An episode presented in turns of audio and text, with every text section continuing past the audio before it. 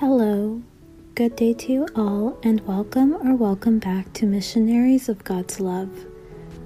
This is Lucy with Missionaries of God's Love in Tustin, California, and today we will meditate on Romans 1 verses 28 through 32. Please don't forget to like this video and leave a comment to help support this channel. Let's go ahead and begin by finding a comfortable place with little to no distractions. Once finding a quiet place, let's go ahead and sit down with our back straight, neck and shoulders relaxed. Take a deep breath and invite the good Lord to tag along with us for the next few minutes. Imagine we are a drop of water falling into the ocean.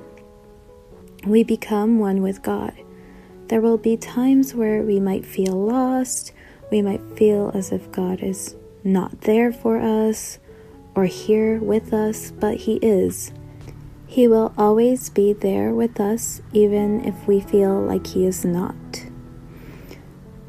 Romans 1 verses 28 through 32 says, quote, Furthermore, just as they did not think it worthwhile to retain the knowledge of God, so God gave them over to a depraved mind, so that they do what ought not to be done. They have become filled with every kind of wickedness, evil, greed, and depravity. They are full of envy, murder, strife, deceit, and malice. They are gossips slanderers, God haters, insolent, arrogant, and boastful. They invent ways of doing evil. They disobey their parents. They have no understanding, no fidelity, no love, no mercy. Although they know God's righteous decree that those who do such things deserve death, they not only continue to do these very things, but also approve of those who practice them. End quote.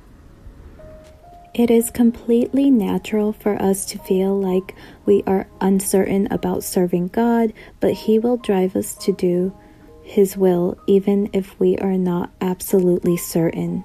When we have those moments of uncertainty, we should ask for God's strength to continue to do His will.